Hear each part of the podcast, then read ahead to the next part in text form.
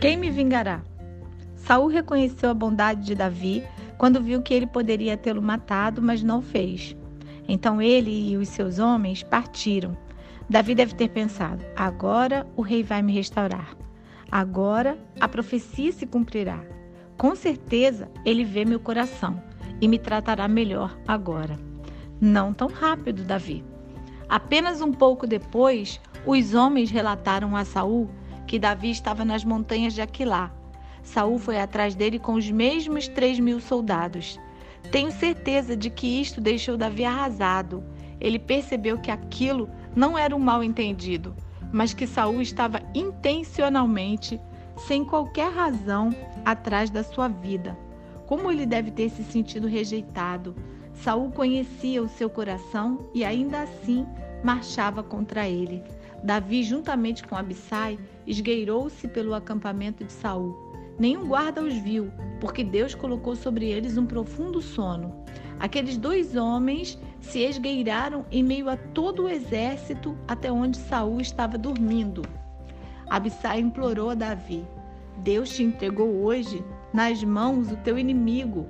Deixa-me, pois, agora encravá-lo com a lança ao chão de um só golpe. Não será preciso segundo. 1 Samuel 26, 8. Abissai tinha boas razões para achar que Davi devia permitir que ele matasse Saul. Em primeiro lugar, Saul havia assassinado 85 sacerdotes inocentes e suas famílias a sangue frio. Em segundo lugar, ele havia saído com um exército de 3 mil guerreiros para matar Davi e seus seguidores. Se você não matar o inimigo, primeiro, pensou Abissai, ele certamente o matará. E isso é defesa própria. Qualquer tribunal concordará com isso. Em terceiro lugar, Deus havia ungido Davi através de Samuel como o próximo rei de Israel. Davi devia reivindicar a sua herança se não quisesse terminar como um homem morto sem que a profecia jamais se cumprisse. Em quarto lugar, Deus coloca todo aquele exército em profundo sono para que Davi e Abissai pudessem andar até onde estava Saul. Por que mais Deus faria isto? Para Abissai parecia que Davi jamais teria outra chance como aquela. Todos esses motivos pareciam bons. Eles faziam sentido. Davi estava recebendo o encorajamento de outro irmão. Então, se ele estivesse se sentindo ofendido, teria se sentido inteiramente justificado e permitido que Abissai encravasse a lança em Saul. Veja a resposta de Davi: Não o mates, pois quem haverá que estenda a mão contra o ungido do Senhor e fique inocente? Tão certo como vive o Senhor, este o ferirá, ou o seu dia chegará em que morra, ou em que em descendo a batalha, seja morto. O Senhor me guarde de que eu estenda a mão contra o seu ungido. 1 Samuel 26, do 9 a 11. Davi não mataria Saul, muito embora Saul tivesse assassinado pessoas inocentes e quisesse assassinar Davi também. Davi não quis se vingar, mas entregou tudo nas mãos de Deus. Naturalmente, teria sido mais fácil pôr um fim em tudo ali mesmo fácil para Davi e para o povo de Israel. Ele sabia que a nação era como um rebanho de ovelhas sem pastor. Ele sabia que um lobo estava roubando-os para satisfazer os seus desejos egoístas. Era difícil para ele não se defender, mas provavelmente era mais difícil não libertar o povo que ele amava das mãos de um rei louco. Davi tomou esta decisão muito embora ele soubesse que o único consolo de Saul era o pensamento de destruir Davi. Davi havia provado a pureza do seu coração quando poupou Saul da primeira vez, mas mesmo quando teve uma segunda chance de matá-lo, não quis tocar nele. Saul era ungido do Senhor e Davi deixou a questão nas mãos de Deus para que ele a julgasse. Quantas pessoas hoje têm um coração como o de Davi? Não matamos mais com espadas físicas, mas destruímos uns aos outros com uma espada de outro tipo, a língua. A morte e a vida estão no poder da língua. Provérbios 18, 21. Igrejas e famílias se dividem, casamentos são destruídos e o amor morre, esmagado por uma ofensiva de palavras desferidas em meio à dor e à frustração. Ofendidos pelos amigos, pela família e pelos líderes, acertamos o alvo com palavras afiadas pela amargura e pela ira. Embora os fatos possam ser verdadeiros e precisos, a motivação é impura. Provérbios 6, do 16 ao 19, diz que semear a discórdia ou a separação entre irmãos é abominável ao Senhor. Quando repetimos alguma coisa com a intenção de separar ou prejudicar relacionamentos ou reputações, embora seja verdade, ainda assim é uma afronta a Deus. Deus está me usando para expor os pecados do meu líder? Durante sete anos, servi em tempo integral no Ministério de Apoio e Pastores de Jovens. Antes que Deus liberasse minha esposa e eu para o nosso atual ministério. Quando eu era pastor de jovens, havia um homem que não gostava de mim, nem da mensagem que eu pregava. Normalmente, aquilo não me incomodava, mas aquele homem estava em posição de autoridade sobre mim. Eu acreditava que Deus havia me dito para trazer uma forte palavra de pureza e ousadia para os jovens, e o filho dele fazia parte do meu grupo. A convicção de pecado anda no coração a convicção de pecado ardia no coração daquele jovem. Um dia ele nos procurou chorando. Estava angustiado porque sentia que o estilo de vida que via em casa não atendia ao padrão a que eu estava desafiando a ele e aos outros jovens a adotar. Este incidente e outros conflitos de personalidade pareciam fazer com que seu pai passasse a estar determinado a se livrar de mim. Ele se dirigia ao pastor presidente para estimular a ira dele contra mim com falsas acusações. Depois ele me procurava e me dizia o quanto o pastor presidente estava contra mim, mas dizendo que ele me apoiava. Havia diversas correspondências reprovadoras que circulavam pela equipe. Nenhuma delas tinha o meu nome, mas elas me identificavam de outras formas.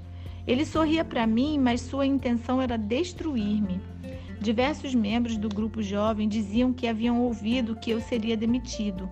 O filho desse homem espalhava tais notícias, não de forma maliciosa, mas apenas porque estava repetindo o que havia ouvido em casa. Eu estava zangado e confuso. Fui procurar aquele homem e ele admitiu ter dito isso, mas disse que estava apenas repetindo o pensamento do pastor presidente. Meses se passaram e parecia que nada conseguia aliviar a situação. Ele tinha até cortado todo o contato entre o meu pastor presidente e eu. Isto não acontecia somente comigo, mas com todos os pastores que não agradavam aquele homem. Minha família estava sob pressão constante, sem nunca saber se permaneceríamos na igreja ou se seríamos colocados para fora. Tínhamos comprado uma casa, minha esposa estava grávida e não tínhamos para onde ir. Eu não queria distribuir currículos, Sabia que Deus havia me levado para aquela igreja e permanecia ali sem ter um plano B. Minha esposa estava emocionalmente esgotada. Querido, sei que vão despedi-lo. Todos estão me dizendo isso. Não foram eles que me contaram. Perdão, não foram eles que me contrataram e não podem me despedir sem a autorização de Deus. Eu disse a ela. Ela achou que eu estava negando a realidade e pediu-me para pedir demissão. Finalmente vieram as notícias de que a decisão de me despedir havia sido tomada. O pastor presidente anunciou para a igreja que o grupo jovem passaria por algumas mudanças.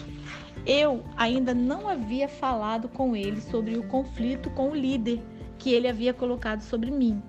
Eu estava agendado para encontrar-me com ele e com esse homem no dia seguinte. Deus me moveu especificamente a não me defender. Quando encontrei com meu pastor no dia seguinte, fiquei surpreso ao encontrar o pastor sentado a sós em seu escritório.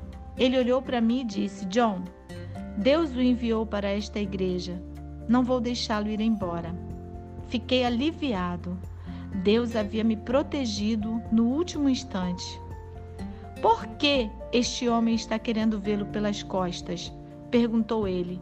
Por favor, Vá conversar com ele e acertar as coisas entre vocês.